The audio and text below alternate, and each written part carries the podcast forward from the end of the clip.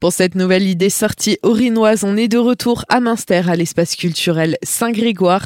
Demain, c'est du théâtre qui est proposé, un spectacle destiné aux scolaires et au grand public. Et on voit tout de suite ça avec Sophie Rochdy, co-directrice de l'espace culturel Saint-Grégoire. Alors, euh, cette fois-ci, on vous propose un spectacle qui est plus dans la réflexion sur le monde adolescent. C'est un spectacle qu'on propose deux fois dans la journée en fait. On a une première partie à 14h pour des scolaires à destination de nos collégiens.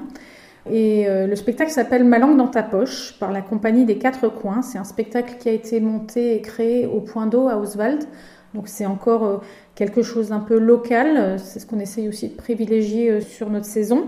Et donc c'est l'histoire ben, de deux ados une jeune fille euh, très volubile euh, qui se sent très très bien dans sa peau et qui est un peu euh, la star de la classe et un jeune garçon plutôt silencieux. Cette rencontre va créer des émotions et pour cette jeune fille, ben, ça va lui provoquer aussi des réflexions sur ben, la différence entre ces deux personnages, une fascination pour ce, mystère qu'est ce jeune garçon et il y a une certaine attirance entre les deux personnages. Ils vont grandir chacun à leur manière euh, grâce à cette fusion entre ces deux personnages et ils auront plus l'impression d'être uniques. Ils sont plus seuls, mais euh, ils se complètent et c'est très très beau. C'est euh, assez contemporain comme mise en scène et puis c'est joué par deux acteurs vraiment talentueux. À l'espace culturel Saint-Grégoire, vous proposez bien sûr plusieurs spectacles à destination des scolaires. Ma langue dans ta poche, c'était vraiment à destination des collégiens. En l'occurrence, le spectacle Ma langue dans ta poche, c'est plutôt à destination des collégiens parce que l'action se passe dans un collège. Il y a des réflexions sur l'émancipation et sur des choses qui effectivement se